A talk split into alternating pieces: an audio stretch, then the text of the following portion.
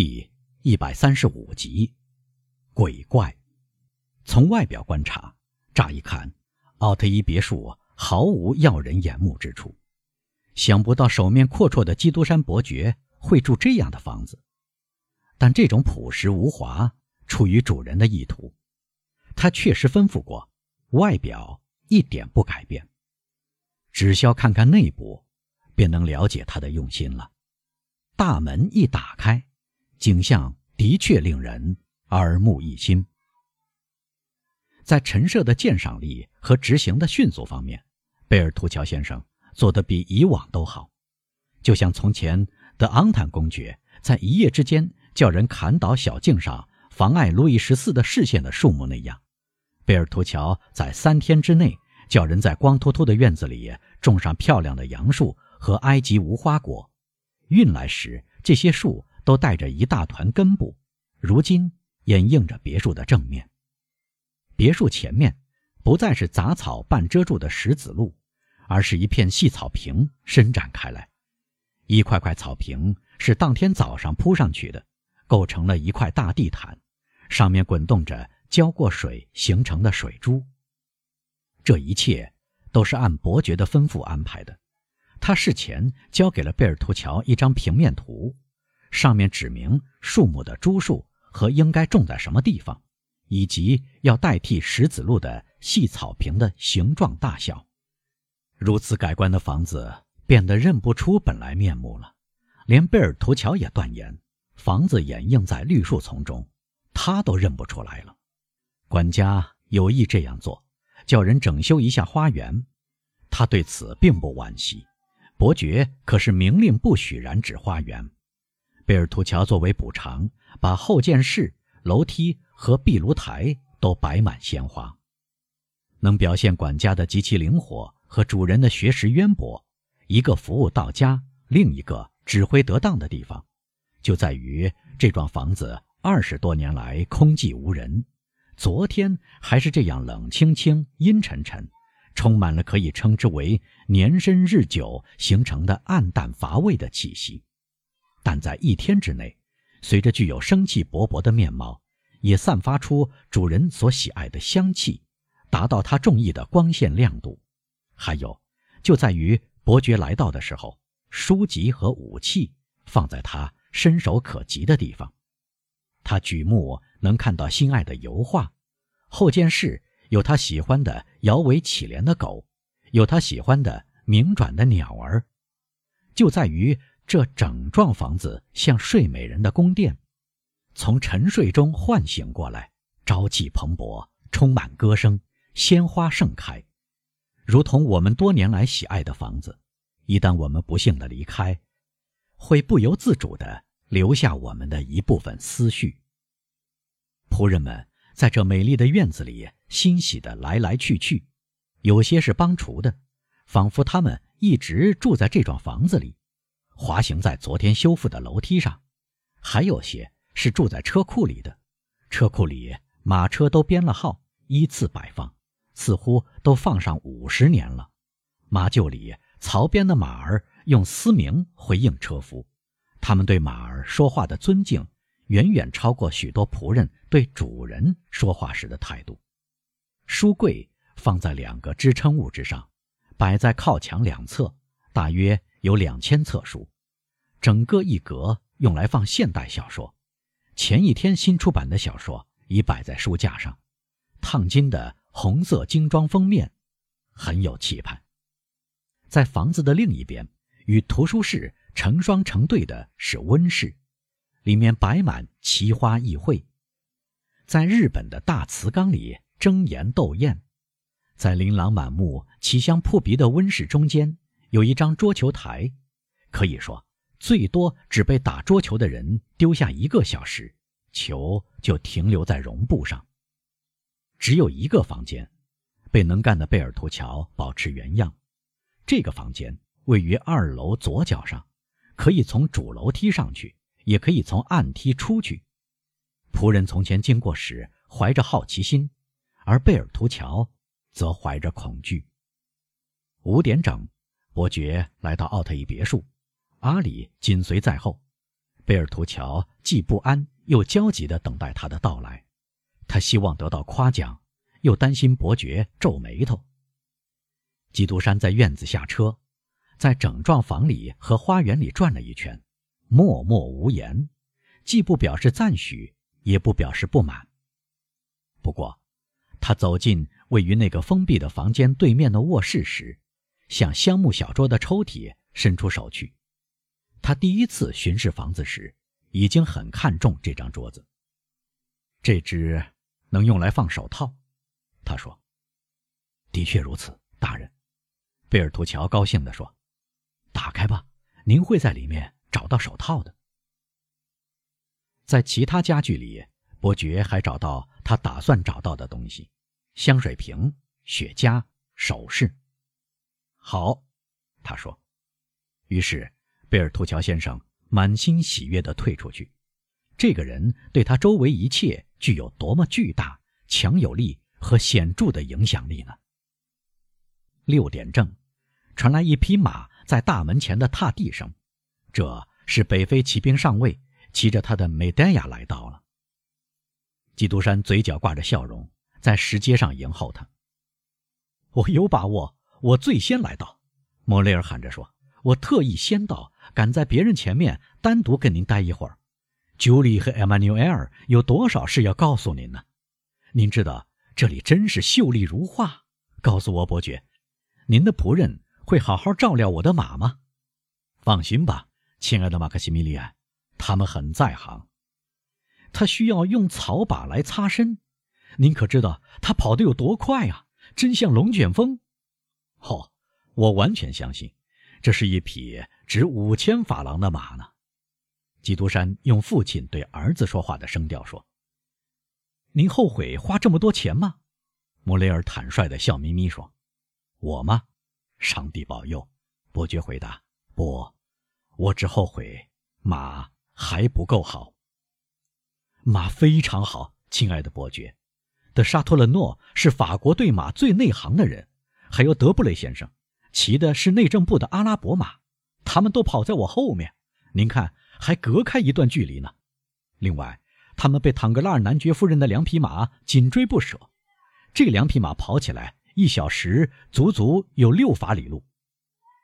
哦，那么他们都跟在您后面吗？基督山问。看，他们来了。这时，两匹直喘气儿的坐骑和一辆驾马直冒热气的。双座四轮教士马车来到铁栅前，铁栅随即打开，马车绕了半圈，停在石阶前，后面跟着两个骑手。眨眼间，德布雷已跳下地来，走到车门口，他向男爵夫人伸出手，他下车时向他做了一个除基督山以外谁也觉察不到的手势。伯爵什么都没有放过，在这个动作里，他看到。同样难以觉察的一张小小的白纸片晃了一下，纸片从唐格拉尔夫人手中转到内政部秘书的手中，那种娴熟表明这种手段是家常便饭了。银行家在妻子之后下车，他脸色苍白，仿佛他不是从马车出来，而是从坟墓出来。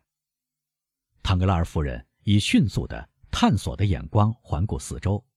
只有基督山才能明白这眼光的含义。在这一瞥中，院子、列柱、房子的正面都一览无余。然后他压下轻微的激动。如果他的脸变得苍白，这种激动自然也就在脸上反映出来了。他一面登上台阶，一面对莫雷尔说：“先生，如果您是我的朋友，我就会问您：您的马是否肯出卖？”莫雷尔笑了一笑，活像在扮鬼脸。他转向基督山，仿佛请他解围。伯爵明白了。啊，夫人，他回答：“为什么不对我提出这个要求呢？”对您，先生，男爵夫人说：“人们无权提出要求，因为太有把握，如愿以偿了。因此，我向莫雷尔先生提出。”不巧，伯爵说：“我能作证，莫雷尔先生。”由于以名誉做过担保，要保住这匹马，因此他不能出让。怎么回事呢？他打赌在半年内驯服美蝶呀。男爵夫人，现在您明白了。如果他在打赌限定的时间内把马脱手，他不仅要输掉，而且别人会说他没有胆量。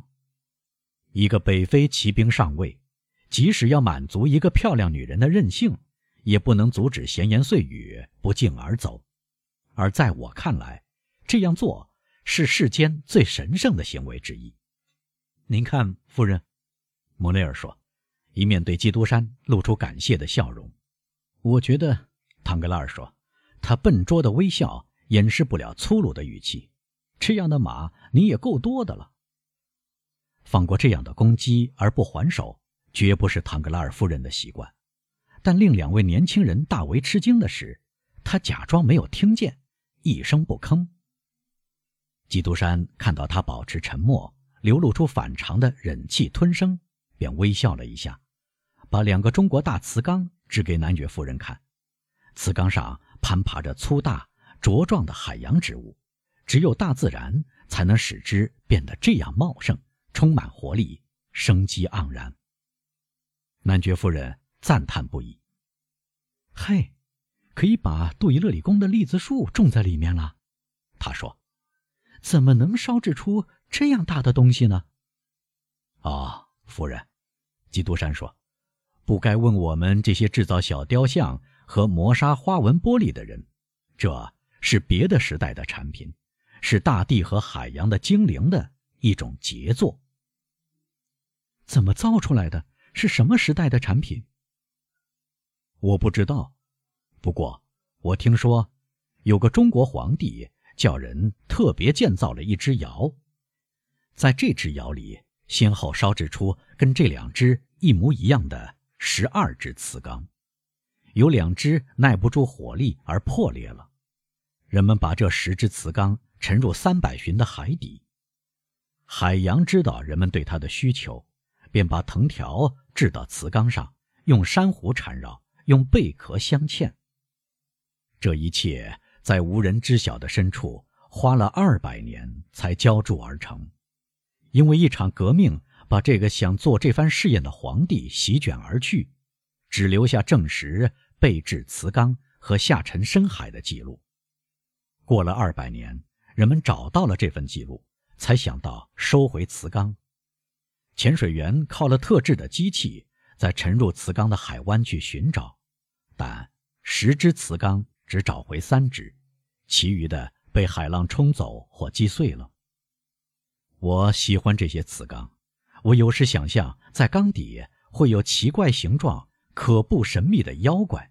就像潜水员才能看到的妖怪那样，他们惊讶地睁大冷漠无光的眼睛，缸底还会沉睡着不计其数的鱼儿，躲在那里是为了逃避敌人的追逐。这时，对古玩不感兴趣的唐格拉尔机械地一瓣瓣剥落一株绿叶扶疏的橘子树的花朵，摘光了菊花之后，他去对付一颗仙人掌，但。仙人掌不像橘子树那样软弱可欺，狠狠地刺了他一下，于是他哆嗦起来，擦拭眼睛，仿佛刚从梦中醒来。先生，基督山笑容可掬地对他说：“您是油画的爱好者，藏有名画，我不敢向您献丑。这是两幅霍贝玛的画，一幅保罗·波泰尔的画，一幅朱利斯的画，两幅热拉尔道的画。”一幅拉斐尔的画，一幅范迪克的画，一幅苏尔巴兰的画和两三幅穆里洛的画，都值得您给看一下。瞧，多布雷说：“我认出这是一幅霍贝玛的画。”啊，当真？是的，有人曾拿到博物馆去兜售。我想，博物馆没有这一幅吧？基督山大胆地说：“没有。”博物馆拒绝购买，为什么？沙托勒诺问。您真是的，因为政府没有那么多钱呀。哦，对不起，沙托勒诺说。八年来，我天天听到这类事，我还不能习以为常。会习以为常的，德布雷说。我不相信，沙托勒诺回答。巴尔托罗梅奥·卡瓦尔坎蒂少校先生到。安德烈亚·卡瓦尔坎蒂子爵先生到。巴蒂斯坦通报说：“一条裁缝刚完工的缎子衣领，梳理过的胡子，灰白的髭须，自信的目光，少校军服，佩戴着三枚勋章和五枚十字奖章。总之，无懈可击的全套老军人服装。巴尔托罗梅奥·卡瓦尔坎蒂少校，读者认识的这位温柔的父亲，就是这样出现的。在他身旁，安德烈亚。”卡瓦尔坎蒂子爵，读者认识的这个可尊敬的儿子，嘴角含笑，穿了一身崭新的衣服，向前走来。三个年轻人在一起谈话，他们的目光从那个父亲落到了儿子身上，自然在后者那里停留的时间更长，仔细打量他。卡瓦尔坎蒂，德布雷说：“一个响亮的名字。”莫内尔说：“嘿，是的。”沙托勒诺说：“不错，这些意大利人名字取得好听，但衣服穿的糟糕。您真挑剔。”沙托勒诺，德布雷借口说：“这些衣服出自高级裁缝之手，而且是崭新的。这正是我要指责的地方。这位先生好像今天是第一次穿这种衣服。这两位是什么人？”唐格拉尔问基督山伯爵。您听说过吧，卡瓦尔坎蒂父子？这只是告诉我他们姓什么，如此而已。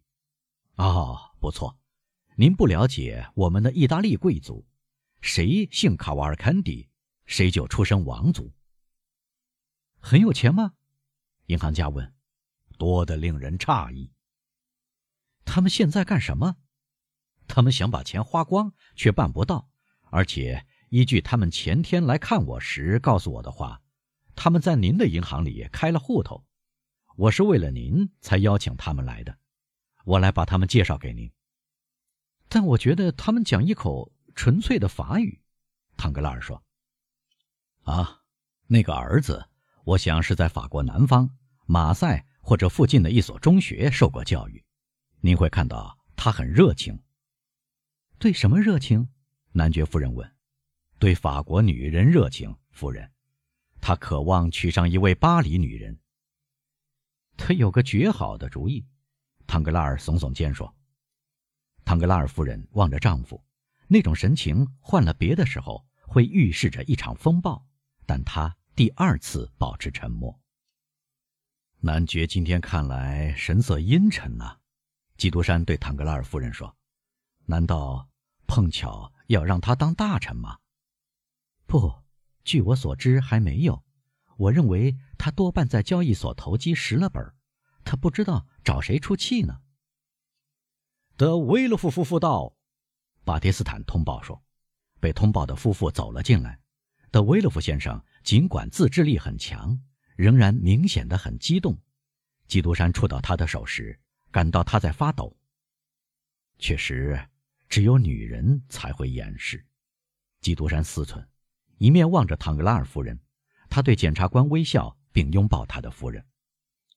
寒暄以后，伯爵看到本来一直在配膳室那边照看的贝尔图乔，却溜到跟宾客所在的大客厅相毗邻的一间小客厅里。他朝贝尔图乔走去：“您有什么事，贝尔图乔先生？”他问。“大人没有告诉我客人有多少。”“哦，不错，有多少客人？您自己数吧。”都到齐了吗，大人？是的。贝尔图乔透过半掩的门瞥了一眼，基督山注视着他。哦，我的天！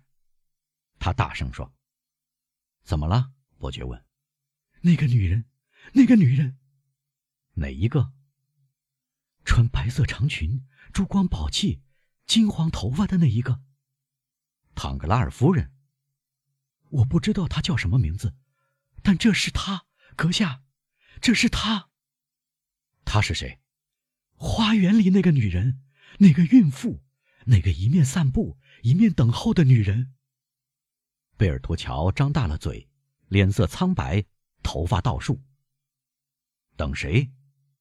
贝尔图乔没有回答，用手指着威勒夫，恰如麦克白指着班克那种手势。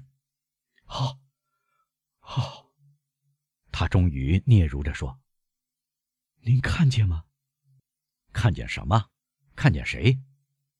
他。他，检察官德威勒夫先生。毫无疑问，我看到了。我没有把他杀死吗？啊，我想您是发疯了，正直的贝尔图乔。”伯爵说。“那么，他没死了？”“没有，您看到了。”他没有死，您没有像您的同乡通常所做的那样，一刀刺进左边第六根和第七根肋骨之间，而是刺进了稍高或稍低的地方。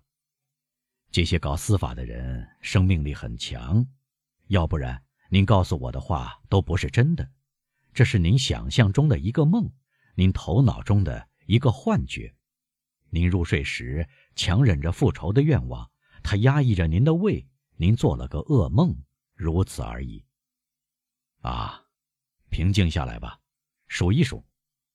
德维洛夫夫妇两个，唐格拉尔夫妇四个，德沙托勒诺先生、德布雷先生、莫雷尔先生七个，巴尔托罗梅奥卡瓦尔坎蒂少校先生八个，八个。贝尔图乔重复说：“等一等，等一等，您急于走开，见鬼！”您忘了我的另一个客人，靠左边挪一挪，瞧，安德利亚·卡瓦尔坎蒂先生，这个穿黑色服装的年轻人，他望着穆里洛的圣母像，回过身来那个。这次，贝尔图乔叫了一声，但基督山的目光把这叫声止住在他的嘴唇上。“Benedetto，他低声喃喃地说：“天意呀！”六点半敲响了，贝尔图乔先生。